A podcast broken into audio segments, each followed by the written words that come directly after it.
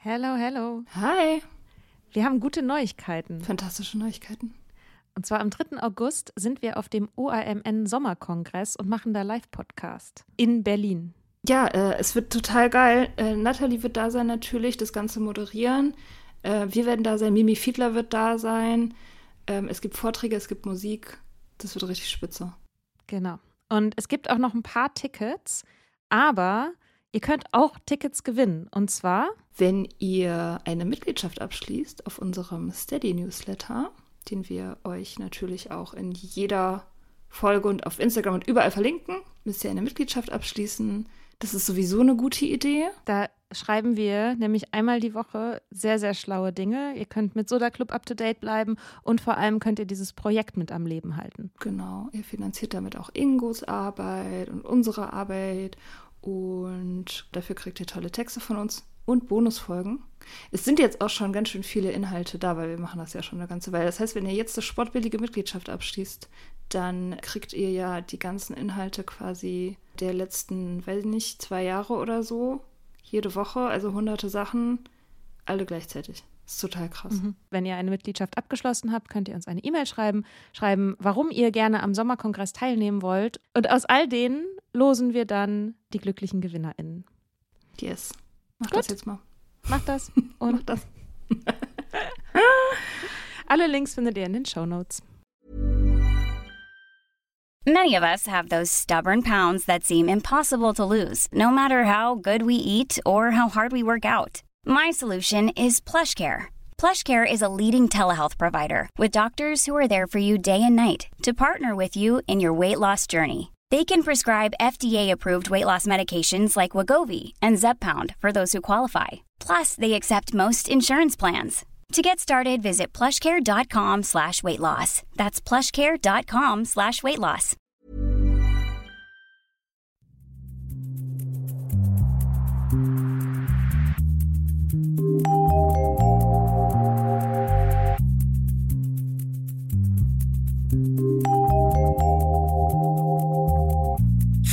Hallo. Yo, Mika. Na? Jo, Mia. Sag mal, was hast du so alles gemacht, bevor du aufgehört hast zu trinken, um dich besser zu fühlen? Also um glücklich zu sein letztendlich. Ich habe das Gefühl, mein ganzes Leben bestand irgendwie daraus, zu versuchen, irgendwie glücklicher zu sein und irgendwie klarzukommen. Klassiker, ich habe eine Therapie gemacht, hat auch ein bisschen geholfen, zeitweise, aber auch jetzt nicht besonders gut. Ich habe immer wieder versucht, produktiv zu sein, weil ich äh, Produktivität irgendwie als ein Zeichen von Gesundheit verstanden habe und das irgendwie, ehrlich gesagt, immer noch auch so ein bisschen, das ist schon auch noch drin. Hast du so Produktivitätsbücher gelesen? Ja, ja, ja. Ich auch gemacht. Ich habe auch so ein Buch gelesen, das heißt Happiness von so einem Mönch, von so einem französischen Mönch. Ah ja, da habe ich, das habe ich, ja. Hm. Ich habe versucht zu meditieren, was manchmal geklappt hat, manchmal nicht. Ich habe, ich habe irgendwie gesucht, ganz viel. Wenn nicht, dass ich nicht immer noch suche, aber ich habe viel weniger gefunden als jetzt. Ähm, Und ich hatte auch immer so Ernährungsdinger am Laufen, dass ich dann irgendwie, dann war ich mal vegan und dann war ich mal low carb und dann war ich mal, keine Ahnung, so irgendwie. Solche Sachen habe ich dann ganz oft ausprobiert, weil ich dachte, das fixt es jetzt, dass sich das Leben irgendwie so anstrengend und scheiße anfühlt. Also ich hatte auch eine, eine Depression oder depressive Verstimmungen und eine Angststörung hatte ich auch. Ja, ich meine, jetzt habe ich rausgefunden, ich habe ADHS, aber das ähm, wusste ich damals noch nicht. Genau, ja, das waren so Sachen, die ich, die ich gemacht habe. Es hat sehr viel Zeit in Anspruch auch genommen Mhm. und hat nicht so gut funktioniert, um ehrlich zu sein. Ja, ja, nie dauerhaft, ne? Ach, Joggen habe ich immer mal wieder versucht. Also habe ich dann auch zeitweise gemacht und dann wieder aufgehört. Genau. Ich habe versucht, an äußeren Umständen zu drehen, also irgendwie umzuziehen, Orte zu wechseln, Studiengänge zu wechseln. Ich habe letztes Mal überlegt, ich habe hab an vier Unis studiert und habe einen Bachelorabschluss. ähm, Geil. und ja, das solche Sachen. Wie ist es bei dir? Ich habe Boyfriends gewechselt. Oh ja, Beziehung. Uni wechseln, das war mir viel zu, viel zu anstrengend. Ich habe meine Typen ausgetauscht. Äh, Ich habe gesündere Typen dann gedatet für eine Weile. Oder welche, die halt besser zu mir waren. Aber dann habe ich meistens Rückfälle gehabt mit den, mit den Lederjackentypen, mit den schlimmen. Ähm, also es hat nie lange gedauert. Also ich konnte nie lange. Lange mit so einem guten Typen zusammenbleiben. Ja, das habe ich gemacht. Nee, ich habe auch, also dieses Ernährungsding, das habe ich auch gemacht. Das gab es damals noch gar nicht so doll. Heute gibt es das viel weiter verbreitet. Also wenn ich heute noch sozusagen in diesem Stadium wäre, dann wäre ich so voll auf dem, dann würde ich irgendwie Paleo machen und Glutendiät und der ganze Shit, den die Leute heute machen. Da wäre ich voll dabei. Damals, ähm, damals habe ich das irgendwie noch nicht so auf dem Schirm gehabt. Aber natürlich habe ich immer versucht, an meinem Gewicht rumzudrehen, an meinem Aussehen generell. Ich habe auch so Minimalismusanfälle schon früher immer gehabt. Also irgendwie Sachen mhm. wegschmeißen und das irgendwie so spirituell aufzuziehen. Also dass sozusagen mein Kleiderschrank irgendwie so ein Spiegelbild meines Inneren ist oder so. also wenn der sozusagen geordnet und hübsch und aus gutem Material und so ist, dann ist es halt bei mir drin logischerweise genauso. Ähm, Yoga habe ich auch zeitweilig gemacht. Das mit dem Joggen war auch so ein Langzeitprojekt, das jetzt erst verfangen hat nach all den Jahren. Also jetzt mache ich das tatsächlich regelmäßig. Damals habe ich immer versucht, das regelmäßig zu machen. Es hat aber nie wirklich funktioniert. Und ja, ich habe Therapie gemacht. Die nutzloseste Therapie überhaupt war das. das ist wirklich, also Warum? Beschäftigungstherapie war das letztendlich. Warum war das so nutzlos? Weil ich halt, ich habe die Therapie angefangen da war ich so 29. Es war ein paar Jahre, bevor ich aufgehört habe zu trinken. Und damals hatte ich halt gerade eine Beziehung, eine lange Beziehung, und die war halt so am Auseinanderbrechen. Also ich wusste, die hält halt nicht mehr lange, es war alles Drama und schlimm. Und ich hatte so Angst vor dieser Trennung, die mir bevorstand, wie ich ja wusste, dass ich dachte, ich schaffe das nur mit professioneller Begleitung sozusagen. Deswegen habe ich mir diesen Therapeuten gesucht. Ich habe mir einen Therapeuten gesucht, damit der mich bei der Trennung sozusagen stützt und mhm. eben auch irgendwie dieses ganze Zeug auf die Reihe zu kriegen. Also diese ne, depressive Verstimmung, dieses ganze Zeug halt ohne Namen, was halt mich unglücklich macht. Dieser unförmige Blob an Unglücklichkeit. So, das ist ja immer alles sehr vage. Mhm. Hast du eine Diagnose eigentlich? Damals hatte ich diese Diagnose, die irgendwie alle kriegen, die nicht wissen, was los ist. Anpassungsstörung heißt es, glaube ich, ne? ja. Ja, das, also das ist immer das, was irgendwie angekreuzt wird, wenn man so vage unglücklich ist. Und aber nicht, mhm. also ich war nicht, ich, ich hatte keine, keine Depression, also keine diagnostizierbare schlimme Depression oder so. Ich war halt einfach, ja, ich war halt einfach unhappy und habe mir halt die falschen Typen ausgesucht und, und so. Und dann habe ich den ersten Therapeuten praktisch genommen, der, der Zeit hatte. Ja, habe ich auch gemacht. Habe ich, ja. habe ich, ich habe mir die überhaupt nicht angeguckt. Ich habe ich glaube, ich habe mir auch nicht mehrere angeguckt. Ich habe mir nur den einen angeguckt. Der konnte dann irgendwie, der war in meiner Nähe. Und ansonsten habe ich da keine, keinerlei Kriterien angelegt. Wusste ich auch nicht, wie man das hätte machen sollen. Und der, der war schon irgendwie okay, aber der war so irgendwie meiner Lebenswelt total fern. Und ich fand den schon irgendwie sympathisch, aber ich hatte nicht das Gefühl, dass der mich versteht. Das war so ein Typ, der war so, weiß nicht, irgendwas in seinen späten 40ern und ich konnte den überhaupt nicht einordnen. Ich hätte, hätte Serienmörder sein können oder irgendwie ein Christ mit 18 Kindern. So, das war alles ein völlig ungreifbarer Typ für mich irgendwie. Und ich hatte immer das Gefühl, ich muss den unterhalten. Also ich hatte immer das Gefühl, ich komme da mit so Luxusproblemen an und muss den irgendwie so entertainen damit er sich nicht langweilt. Und ähm, ja, ich habe halt über mein Everyday Life so geredet. Also diese Beziehung ist dann halt auch äh, in den Arsch gegangen in dieser Zeit. Ich habe mir dann parallel habe ich mir natürlich die ganze Zeit die Kante gegeben, ne, ist ja klar. Hab halt getrunken, das war die letzte Zeit von meinem Trinken und ich habe mir einen Rebound-Typen gesucht direkt nach meinem nach meiner Trennung. Also wirklich irgendwie so zwei Wochen später hatte ich einen neuen Typen, mit dem ich total steil gegangen bin und habe dann über den obsessiert. Also letztendlich habe ich diese Trennung gar nicht verarbeitet, sondern habe halt sofort diesen neuen Typen äh, dann mit dem halt irgendwie dramatische, emotionale Geschichte abgewickelt, keine Ahnung. Und darüber habe ich dann in der Therapie geredet und dieser Therapeut, der hatte null Ahnung von irgendwie, also erstmal Frauen oder toxischen Beziehungen oder diesen ganzen Sachen. Also ich hätte jemanden, ich hätte damals jemanden gebraucht, der sozusagen mit so Bindungstypen sich auskennt und mit so Beziehungsabhängigkeit und Liebessucht und so. So jemand, also äh, am besten auch eine Frau hätte ich haben müssen. So, aber das war halt der halt alles nicht. Und ich habe natürlich mein Trinken weitgehend verschwiegen. Also ich habe das einmal mhm. angesprochen, dass ich denke, das ist ein bisschen viel, aber natürlich habe ich das als Symptom sozusagen verkauft. Also ja, ich bin jetzt getrennt und deswegen trinke ich ein bisschen viel. Und dann hat er halt gefragt, wie viel. Und dann habe ich halt irgendeine Zahl gesagt und irgendeine Häufigkeit. Und dann meinte er, ja, das müsste man im Auge behalten, weil wenn das dauerhaft so weitergeht, dann würde man ja irgendwann eine Abhängigkeit entwickeln. Mhm. Und dann dachte ich so, ja, stimmt. Ja, Denke ich auch. Sagen okay. auch die Tests im Internet, die man seit zehn Jahren macht. Genau, die kannte ich ja schon.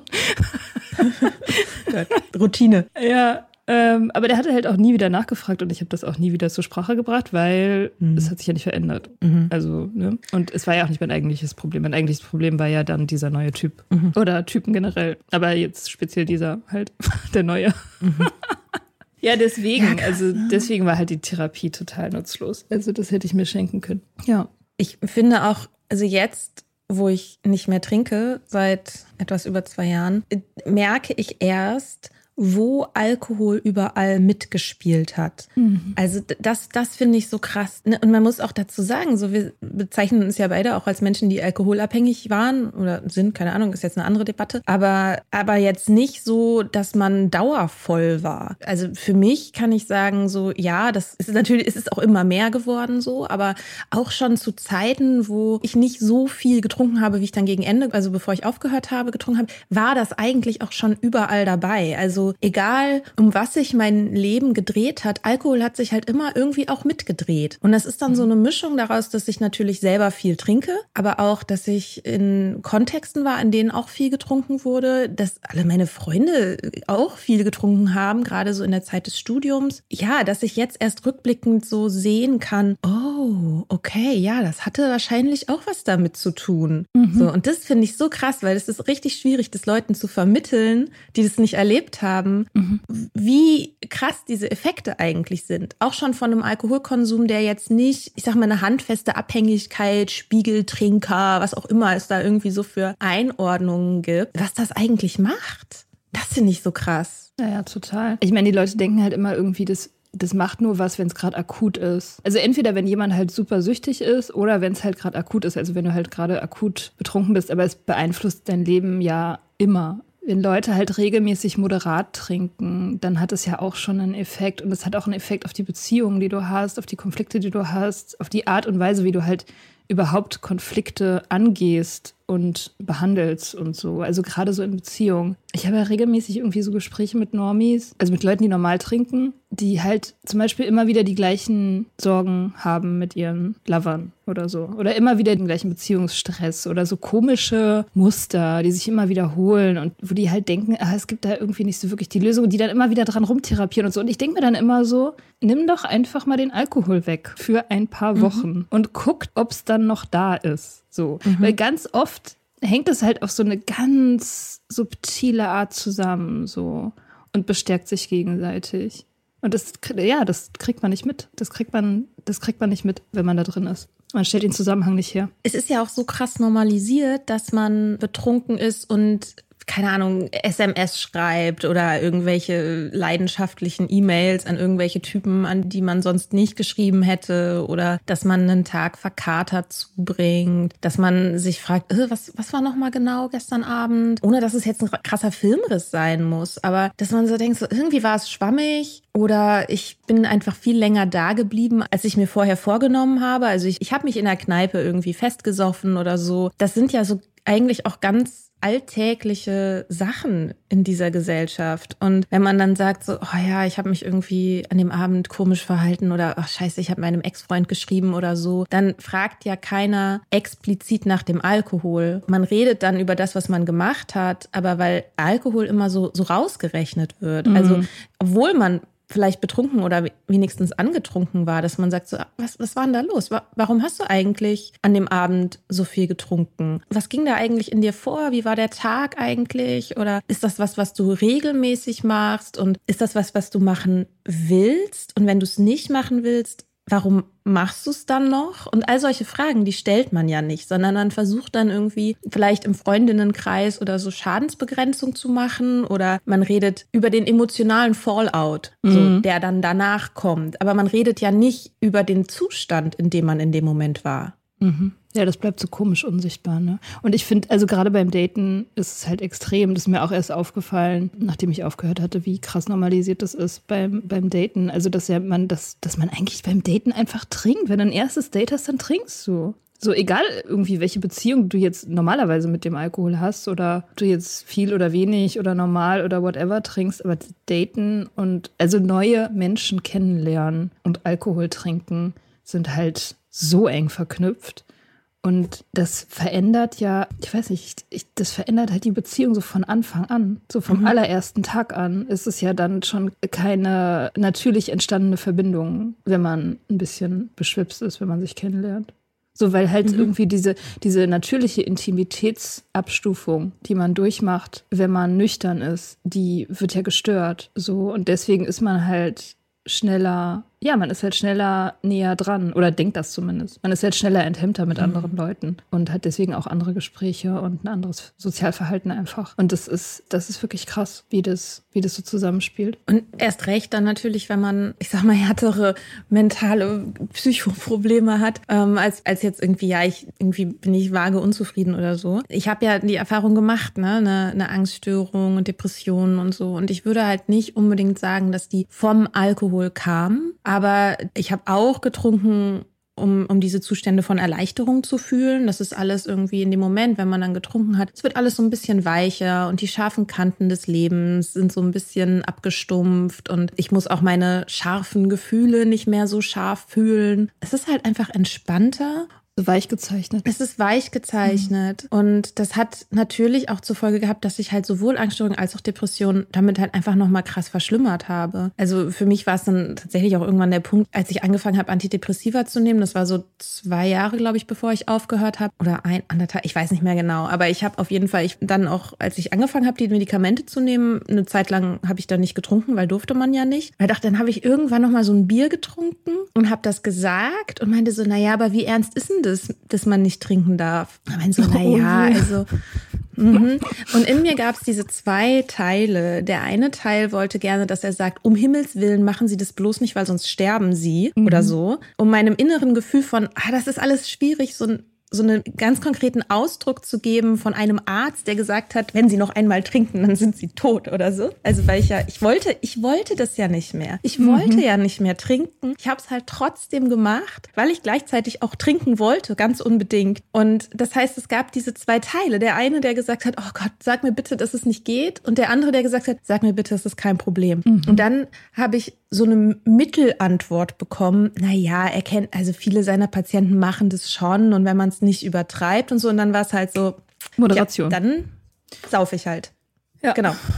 Und dann habe ich eine, eine Zeit lang auch tatsächlich relativ moderiert getrunken und dann war es irgendwann wieder, tja. Man kennt das. Man kennt es. Und dann habe ich halt auf Antidepressiva äh, ziemlich viel Alkohol getrunken. Ich habe früher immer den Witz gemacht, dass alle meine Gefühle über die Leber verstoffwechselt werden. Ähm, das, und die Leber ist dafür nicht gemacht. Nee, die arme kleine Leber, ey. Die ist relativ groß. Zumindest irgendwann dann. Ähm, ähm, ganz witzig, das hat dann ein Freund von mir, der ist Mediziner, als nachdem ich dann aufgehört habe und ich meinte, boah, es geht mir so gut, krass, wie gut es mir geht. Er auch meinte, naja, es kann halt schon auch sein, dass jetzt erst überhaupt die Antidepressiva richtig wirken. Ich wollte gerade sagen, ich dachte eigentlich immer, das wirkt dann gar nicht mehr, wenn man trinkt, wenn man regelmäßig trinkt mit den Antidepressiva. Wird das nicht immer gesagt? Keine Ahnung, weiß ich ehrlich gesagt nicht so genau. Also, aber es ist auf jeden Fall eine schlechte Idee. Auch einfach, dass man, wenn man eine aus der Balance geratene Gehirnchemie hat, Alkohol ist halt auch, um die Autorin Judith Grisel zu zitieren, Alkohol ist halt a neurological sledgehammer, also mhm. ein neurologischer Vorschlaghammer, weil er halt ja. an so vielen Stellen im Gehirn andockt und so so eine unspezifische Wirkung auch hat, also rein neurologisch gesehen. Dass zum Beispiel, ähm, also nicht, dass ich jetzt sage, Koksen ist richtig toll, aber äh, Koks ist halt zum Beispiel viel spezifischer in dem, was es tut. Die meisten Drogen sind viel spezifischer sind viel, viel, also genau. die, die auch Halluzinogene zum Beispiel, in der Regel greifen Drogen nur an ein oder zwei Transmittersysteme im Gehirn an und Alkohol greift an alle an. Alle, die es gibt. Es ist halt ein super kleines Molekül und es ist sehr einfach gestrickt. Es klingt erstmal paradox, aber dadurch ist es in der Wirkung viel komplexer, weil es eben an mehr Stellen im Gehirn sozusagen passt. Ja, wenn du halt ein super kleines Auto hast, dann findest du mehr Parkplätze. So. Uh. Und so ist halt Alkohol. Nur schlecht. Metaphern, Endgame. Ja, das ist crazy. Deswegen ist es auch so ein Gestaltwandler, der Alkohol. Ne? Der kann ja alle möglichen Wirkungen haben. Das ist, das ist ja, finde ich, auch verrückt. Habe ich neulich noch drüber nachgedacht. So die Schüchternen macht es outgoing und mutig. Die Stillen werden manchmal aggressiv davon. So, du kannst davon traurig werden, melancholisch, aber du kannst auch euphorisch werden vom Alkohol. Also es ist halt so ein, so ein bunter Mix aus allen möglichen Wirkungen. Mhm. So, und jeder kann sozusagen irgendwie was mitnehmen vom Saufen. Ja. So, das ist krass. Und er hat natürlich eine, erstmal auch eine euphorisierende Wirkung. Und also, wenn, wenn man wirklich mal so ein bisschen in die Neuroschiene einsteigen will, kann ich dieses Buch von besagter Autorin sehr empfehlen. Wir tun es in die Show Notes. Das heißt Never Enough. Und sie ist selber auch Recovering Addict. Also hat noch viel, viel mehr Sachen genommen, hat eine krasse Geschichte und hat dann aber halt, wie das halt so ist, wenn man dann nüchtern wird, ihren Doktor in Neurobiologie gemacht, ähm, forscht halt, also arbeitet halt dazu und hat dieses Buch geschrieben. Was ganz cool ist, ist, dass sie halt ihre eigenen Erfahrungen eben mit einfließen lässt. Also so, dass sie auch erzählt, wie sie sich damit gefühlt hat und dann sozusagen die Seite der Neurobiologie eben mit beleuchtet, warum sie sich dann so gefühlt hat. Und sie beschreibt auch darin, dass jede Droge hat einen sogenannten A-Prozess und einen sogenannten B-Prozess. Wenn du sie das erste Mal nimmst, ist dein Gehirn noch nicht darauf vorbereitet, was da jetzt auf es zukommt und startet halt so einen A-Prozess, den man jetzt erstmal so als den Rausch bezeichnen könnte. Und alles, was hochgeht, muss auch irgendwie wieder runterkommen. Um dagegen zu steuern, fängt das Gehirn an, einen sogenannten B-Prozess in Gang zu setzen. Und dieser B-Prozess ist immer genau das Gegenteil von dem, was der, was, was der A-Prozess eigentlich ist. Das heißt, du hast, wenn du Alkohol trinkst, euphorisierende Wirkung, Entspannung, mhm, ist genau. ein bisschen happy, genau. happy und und relaxter, genau, und nicht nicht mehr anxious. Genau. Und das heißt, dass aber das Gehirn, um diese ganzen Sachen wieder auszugleichen, im B-Prozess also genau entgegengesetzt arbeitet. Und das perfide ist, je gewöhnter man an die Substanz ist, desto früher setzt der B-Prozess ein, weil das Gehirn immer besser darin wird, es zu erkennen. Und es geht sogar so weit, dass der B-Prozess schon in Gang gesetzt wird, wenn du noch gar nicht getrunken hast. Für mich war es zum Beispiel so, ich war so eine Alltagstrinkerin, so nach der Arbeit. Ein Grund, weshalb das für mich so schwierig war, nach der Arbeit nicht noch in den Supermarkt zu gehen und mir eine Flasche Wein zu holen. Weil mein Gehirn schon erwartet hat, dass gleich dieser A-Prozess in Gang gesetzt wird und schon mal angefangen hat, den B-Prozess in Gang zu setzen. Mhm. Das heißt, ich habe mich dann tatsächlich anxious und angespannt gefühlt, was natürlich den Effekt verstärkt, warum man dann trinken will. Mhm. Das ist so ein, so ein krasser neurologischer Prozess, der eben, also wie gesagt, bei mir war das dann eben wie halt schon im Zustand der Abhängigkeit, dass ich dieses Autopilotgefühl hatte. Aber wenn ich mich jetzt so zurückerinnere, kenne ich das auch noch aus Zeiten, in denen ich noch nicht so getrunken habe, wie ich gegen Ende getrunken habe. Klar, das fängt total früh an und das merkt man nicht. Das kriegen die Leute nicht mit. Ne? Ich habe auch neulich mit einem Freund, einem Normie Freund geredet, der mir erzählt hat, so, dass er aus irgendwelchen Gründen, ich weiß nicht, irgendwie krank oder weiß ich nicht, nicht getrunken hat für, keine Ahnung, zwei Wochen oder so. Und er meinte, es war total krass, weil er immer abends, wenn er gekocht hat, so einen krassen Drang hatte, diesen Wein zu trinken, weil er das halt immer macht, wenn er kocht. So. Mhm. Weil halt dieses äh, Kochen und, und er meinte, das war krass, auch gerade die Uhrzeit hat ihn total getriggert, auch wenn er nicht zu Hause war und gekocht hat. Er meinte, immer wenn es fünf Uhr war, hat er plötzlich anfangen müssen zu kämpfen. so. Und dann meinte ich zu ihm, ja, das, das nennt man eine sich gerade entwickelnde psychische Abhängigkeit. So mhm. fängt es an. So, und das muss ja noch nicht schlimm sein. Ich meine, er hat es dann ja auch erfolgreich bekämpft und so, ne? Also so schlimm war es ja noch nicht. Aber so geht's halt los. Mhm. Subtil. Ja, ja. Und das ist, also, das kriegen die Leute nicht mit, weil es halt, weil es halt so viele Leute haben. Das gehört zum Leben dazu. Mhm. Das ist krass. Ja, ja, genau. Dieses so, oh, ich bin gestern mal wieder versackt oder so. Ne? Mhm. Das ist ja. so ein, ja, natürlich trinken, wenn man, wenn man sich mit Leuten trifft und es ist irgendwie gerade nett und was auch immer, vielleicht ist es auch nicht nett, keine Ahnung, aber dass man dann, dass man länger bleibt, als man will, dass man, dass man denkt, oh, das letzte Bier, das hätte nicht sein müssen, so. Das ist ja total normal. Und da fängt dann keiner an, dir die Neurobiologie zu erklären. Außer mhm. hier in diesem Podcast jeden Sonntagmorgen. Ja. Und diese aus Balance geratenen Gehirnchemie hat natürlich auch einen Einfluss, eben genau, wenn du schon solche, ich sag mal, psychische Struggle irgendwie am Laufen hast, sei es eine Depression, sei es eine Angst, dann ja, verstärkst du halt diese Sachen damit. Mhm. Ja, ja, total. Und ich glaube, was auch ein Faktor ist, in Bezug auf dieses, ach ja, gestern mal wieder versagt oder ich habe wieder was anders gemacht, als ich es mir eigentlich vorgenommen habe, das ist halt auch ein perfider Effekt, dass man immer wieder an seinen eigenen Ansprüchen scheitert. Und sei mhm. es nur in Bezug auf Alkohol, sei es nur manchmal, dass man sich denkt, ah ja, okay, die Person, die sich diese Pläne jetzt gemacht hat oder diese Vorhaben irgendwie hat, ich kenne die und ich traue der nicht, weil ich bin das ja. Also ich traue mir selber irgendwann nicht mehr. Und das ist auch sowas, wo ich gemerkt habe, wie sehr mich das eigentlich auch in allen meinen Lebensbereichen beeinflusst hat. Nachdem ich dann aufgehört habe und festgestellt habe, ah ja, okay, diese eine Sache, dieses Nicht-Trinken, je länger ich das durchhalte in Anführungsstrichen und je ernster ernster ich mich selber darin nehme, desto ernster kann ich mich auch in anderen Bereichen meines Lebens nehmen und kann Sachen angehen oder ja, ich vertraue mir einfach mehr, weil ich halt nicht ständig diese Erfahrung mache, dass ich schon wieder irgendwas ach, verballert oder so. Ja, es passieren ja auch dann die Sachen einfach nicht mehr, die ohne Alkohol nicht passiert wären. Ne? Das ist ja auch so ein Ding. Es gibt ja total viele Streitigkeiten und ungezügelte Gefühlszustände, die man dann plötzlich einfach nicht mehr hat, weil man die nicht von Natur aus hat. Also ich dachte früher immer, ich bin halt irgendwie eine Drama Queen, ich bin emotional. Also das dachte ich vielleicht nicht bewusst, aber das, das war so mein, mein Selbstbild irgendwie. Ich habe halt mhm. Stress mhm. mit Typen und flipp dann aus und schreibe komische Nachrichten oder was weiß ich. Und diese Sachen, tada, passieren halt nicht mehr, wenn man die Substanz rausnimmt. So. Und ich glaube, auch das ist mega normalisiert, dass man einfach gewisse Streitigkeiten mit Freundinnen oder Beziehungspartnern oder so, die hat man dann auf einmal nicht mehr. Da, da, weiß man halt, an welchen Stellen man sich auf sich verlassen kann. Man tut halt nur noch das, was wirklich zu einem gehört. Und dadurch mhm. entsteht ja auch so ein Integritätsgefühl, ne? Dass man halt weiß, so, ich kann mich darauf verlassen, dass ich in der und der Situation ruhig bleibe, mich im Griff habe. Ja, ich, also als ich aufgehört habe, war das eine ziemlich schöne Erfahrung, so zu, zu wissen, dass ich Beziehungskompetenz habe. Mhm. Also es klingt irgendwie so dramatisch, aber diese ganzen Sachen, also diese, all die Dinge rauszusubtrahieren, die durch den Alkohol direkt oder indirekt verursacht waren, hat mein Selbstbild tatsächlich sehr schnell, sehr stark verbessert. in dieser mhm. Hinsicht. So. Weil äh, ja, viele Sachen waren halt eher das Trinken als meine defizitäre Persönlichkeit. Und das ist halt das Absurde, ne? Das ist ja auch sowas, was man immer so gesagt kriegt oder was irgendwie als so eine unhinterfragte Wahrheit in Anführungsstrichen so durch die Gesellschaft wabert, ist ja, dass Alkohol irgendwie wahre Gefühle hervorbringt oder das wahre Ich zeigt oder so eine äh, Betrunkene ja. und Kinder sagen immer die Wahrheit und so. das ist also wirklich so ein. Betrunkene und Kinder haben sich bloß nicht im Griff. So ist es einfach.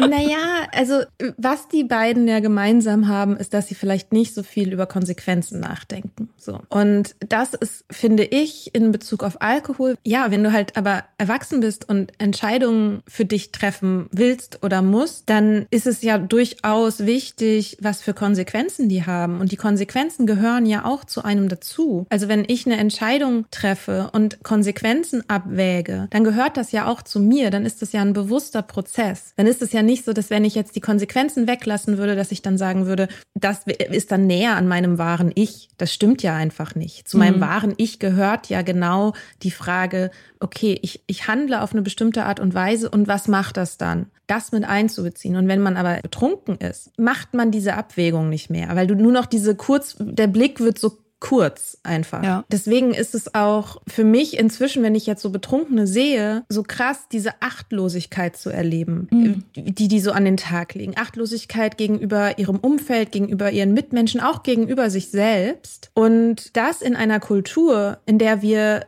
von morgens bis abends irgendwie Achtsamkeitsscheiße reingedrillt kriegen. Und das finde ich so krass, dass, dass man es schafft, irgendwie diesen Achtsamkeits-Lifestyle abzufeiern oder für sich als Ziel zu setzen, ja, ich will irgendwie achtsam sein und so und ich mache Yoga und ernähre mich glutenfrei, weil ich passe darauf auf, was ich irgendwie in meinen Körper tue und sich dann aber abends irgendwie äh, zwei Gläser Rosé reinzudrehen. Mhm. Aber Bio. Ne? Immerhin Bio, also, ja. Immerhin Bio. Ja, ich habe neulich, ey, ich habe mich so aufgeregt. Ich habe im Self Magazine, ich glaube, der Claim von diesem Magazin ist Wellness You Can Trust. Also das ist so ein, ja, so ein Achtsamkeitsmagazin, amerikanisches, glaube ich. Die hatten einen Post bei Instagram, unsere Wellness-Lieblinge des Monats oder so. Und das erste Produkt war Hard Seltzer.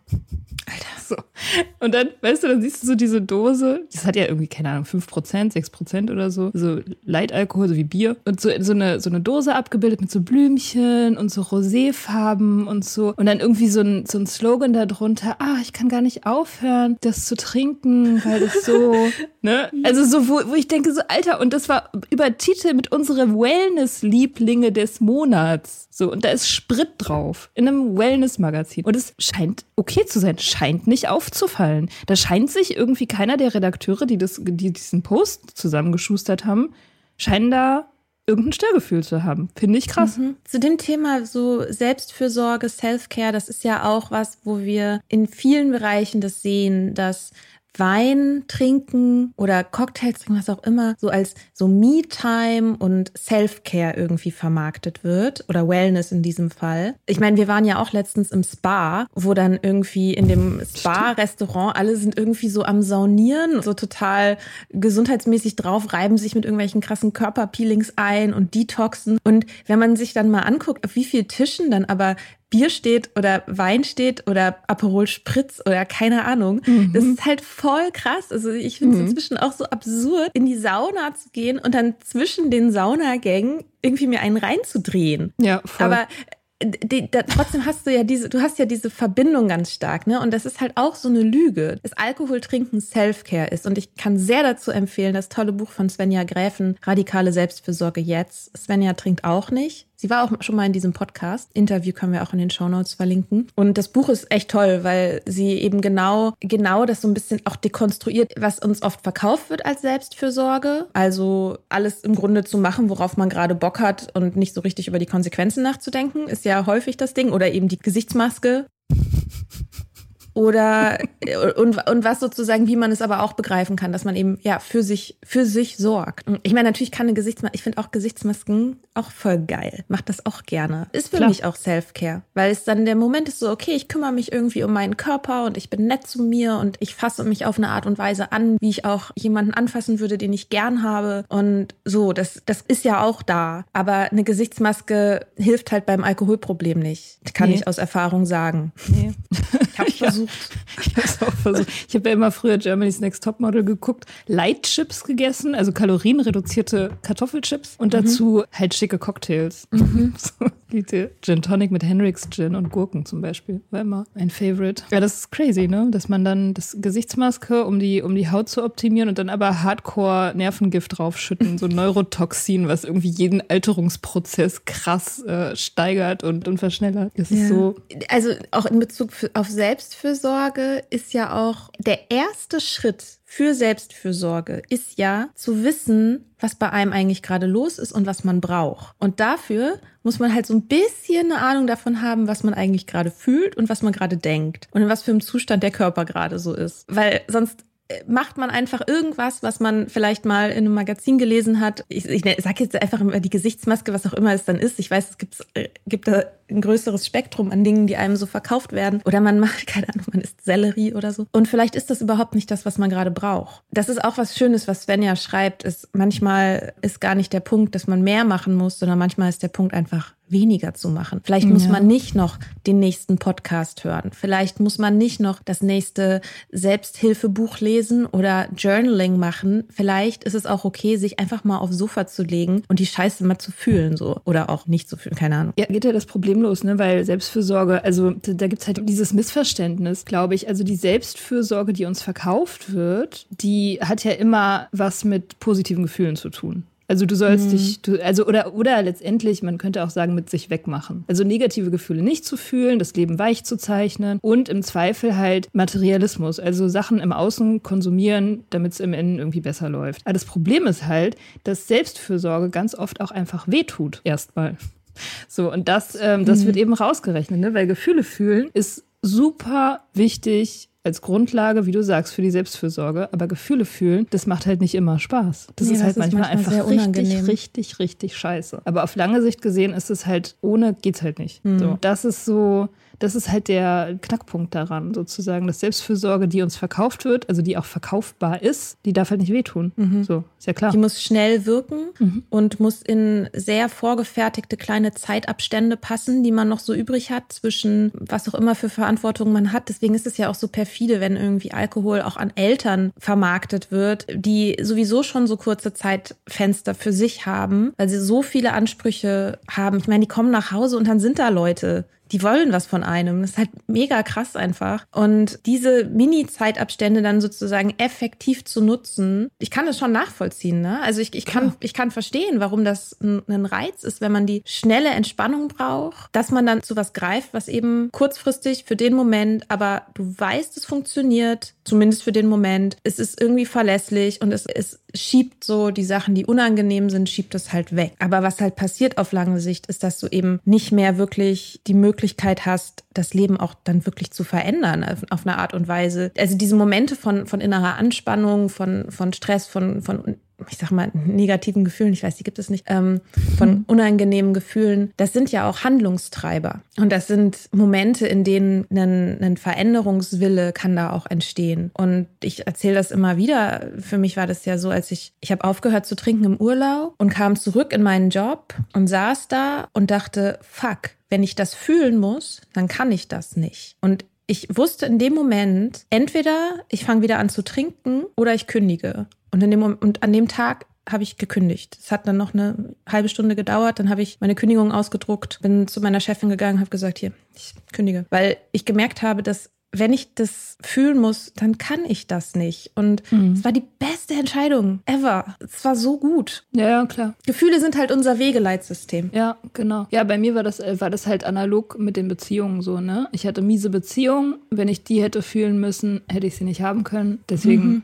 Also, ne, deswegen habe ich getrunken, sage ich jetzt so im Nachhinein retrospektiv ist es natürlich auch immer einfach zu sagen. Aber also das kam mir damals natürlich nicht so vor und es hat auch nicht so angefangen. Aber irgendwann war es halt so, dass ich Beziehungen hatte, die ich nüchtern nicht ausgehalten hätte, dauerhaft. Und ja, also man, man macht sich halt passend. Man macht sich passend, man passt sich an die Umstände an durch das Trinken. Wie wir anfangs auch gesagt haben, die Ecken und Kanten werden weniger scharf und deswegen passt man halt da rein. Und das drückt zwar, aber das fühlt man halt nicht so doll. Mhm. Deswegen macht mich das auch immer wahnsinnig, wenn wieder irgendein Zeitredakteur irgendeine Kolumne darüber schreibt, dass Trinken Rebellion ist und ein Aussteigen aus der Leistungsgesellschaft. Da ist schon wieder gerade jemand um die Ecke gekommen. Die sind immer alle aus der Zeitredaktion, Alter, und schreiben dann immer so Texte, irgendwie so, das sind dann immer so Männer mit so Tweetjacken, die dann sagen so, ja, natürlich weiß ich, dass es irgendwie ungesund ist, aber was ist mit der Freiheit? Was ist mit der Rebellion?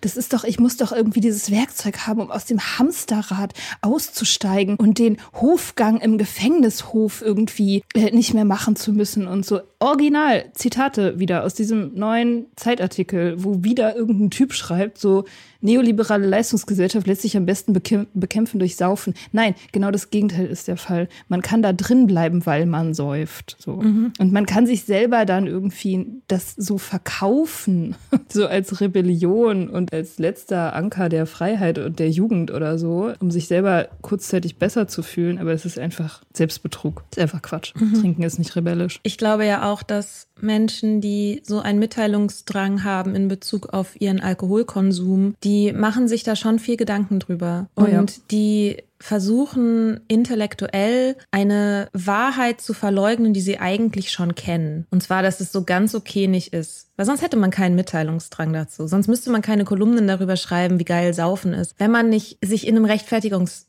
Druck fühlen würde. Und zwar der Rechtfertigungsdruck ist in allererster Linie vor einem selbst, weil in dieser Gesellschaft muss man sich für einen hohen Alkoholkonsum eigentlich nicht rechtfertigen. Überhaupt nicht. Das heißt, man verkauft es so, als würde man sich gegenüber sozusagen diesen Moralaposteln, so uns zum Beispiel, rechtfertigen. Aber eigentlich rechtfertigt man es vor sich selber. Ungefragt letztendlich. Ja. Und diese, dieser Versuch, die eigenen Lügen und die eigenen Halbwahrheiten zu überdecken und sich selber eine andere Geschichte zu erzählen, die sich irgendwie besser anfühlt, das geht halt irgendwann an die Substanz, weil du letztendlich in einem Zustand von einem, vom ständigen Lügen lebst. Ja. Oh ja. Das stimmt. Ich habe das, glaube ich, in einem anderen Podcast bei Psychotrift Coach habe ich das, glaube ich, gesagt, dass äh, natürlich immer das ein bisschen so eine Pattsituation ist. Wenn, wenn du jemanden fragst, bist du Alkoholiker und der sagt nein, dann könntest du sagen, das ist genau das, was ein Alkoholiker sagen würde. Also so, da kommst du nicht so richtig raus. Aber wenn Leute dir ungefragt erzählen, dass sie keine Alkoholiker sind und sagen, ja, ich gehe jetzt noch mal ein Bier am Kiosk holen. Es ist jetzt nicht so, als ob ich ein Alkoholiker wäre oder so. Äh, dann denke ich so, ja, dann ist da schon innerer Druck zur Rechtfertigung.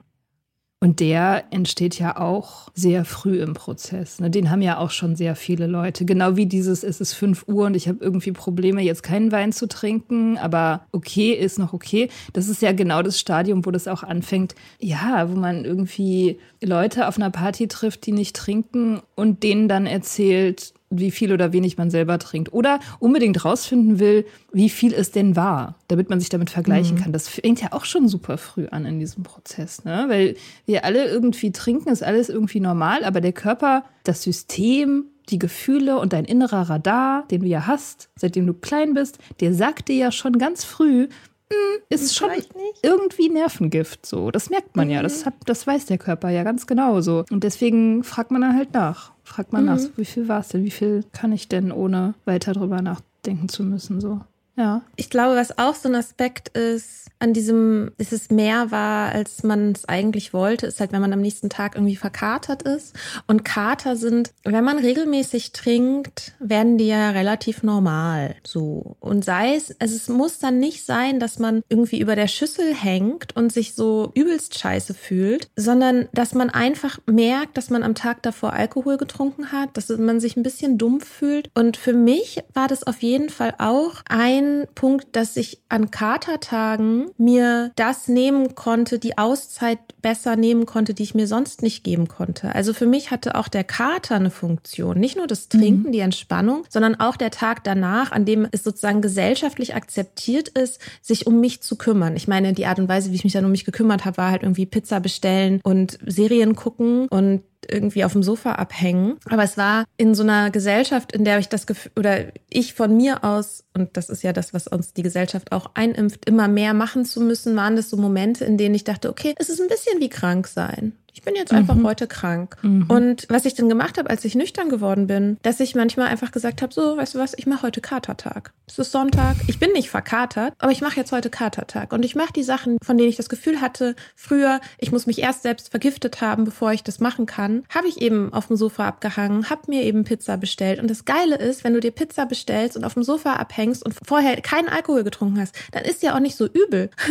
Und dann kannst du die Pizza viel besser genießen und du fühlst dich vielleicht am Ende vom Tag denkst du auch so, oh ja, okay, ich habe jetzt irgendwie Junkfood gegessen. Hm. Aber es ist, es, es fehlt dieser, dieser emotionale Shit. Und man kann mhm. das auch einfach so machen. Also das ist jetzt hier, äh, Dr. Mika äh, stellt jetzt hier ähm, weiträumig Rezepte aus für Katertage ohne Kater. Ja, das finde ich gut. Das finde ich sehr gut. Boah, Kater, ey. Kater waren so schlimm. Kater war ich auch. Ich war immer deprimierter. Ich war wirklich bei jedem Kater, also irgendwie, das ist ja zum Beispiel auch so eine Sache, die mega normalisiert wird, ne? dass man immer sagt so, oh, die Kater werden schlimmer, wenn man älter wird und so. Das, das ist ja so witzig, ne, weil man dann immer, also früher dachte ich immer, das liegt halt am Älterwerden, dass die Kater schlimmer werden, aber das ist ja Bullshit. Die werden ja schlimmer, wenn man Toleranz entwickelt. So. Ich hatte auch die Kater, die ich an, in meinen frühen Zwanzigern hatte, die waren ja sozusagen irgendwie, ja, war halt irgendwie ein bisschen schlecht, Kopfschmerzen und so.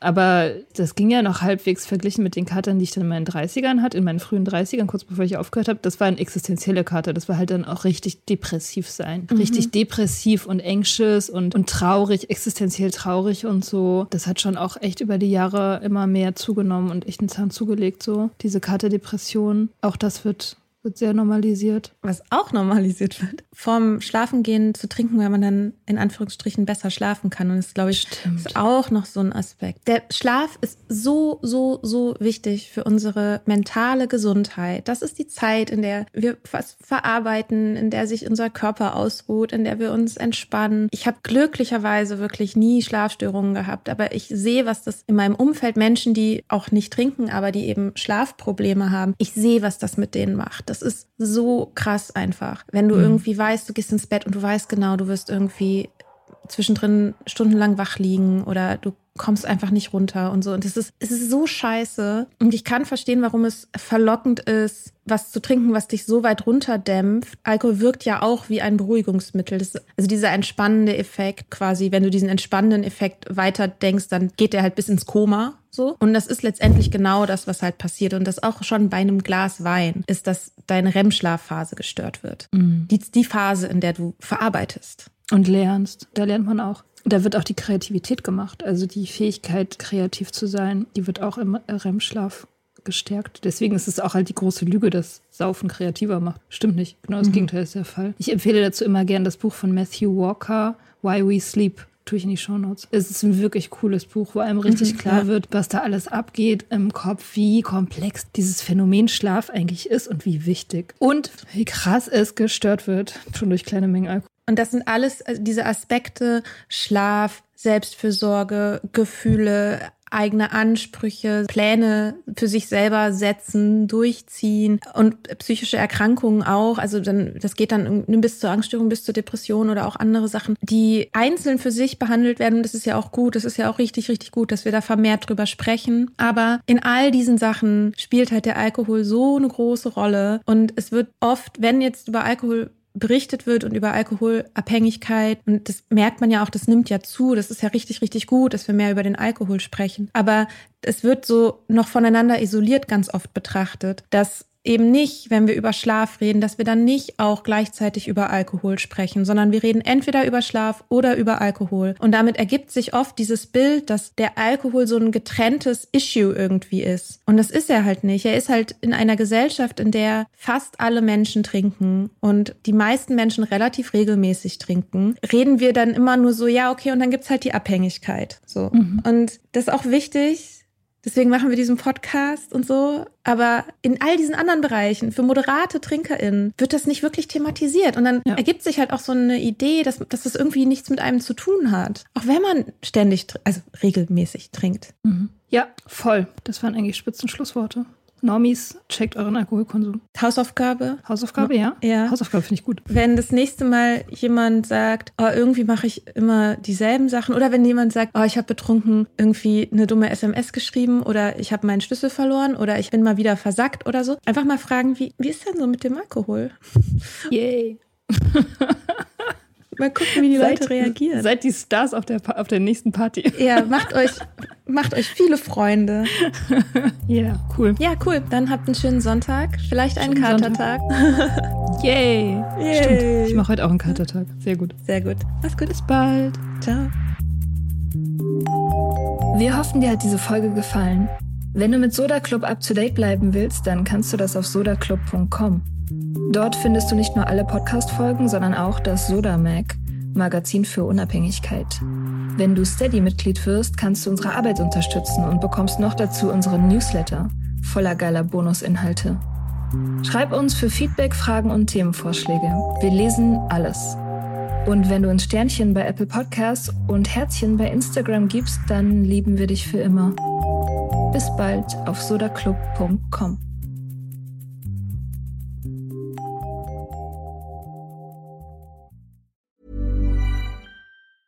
Planning for your next trip?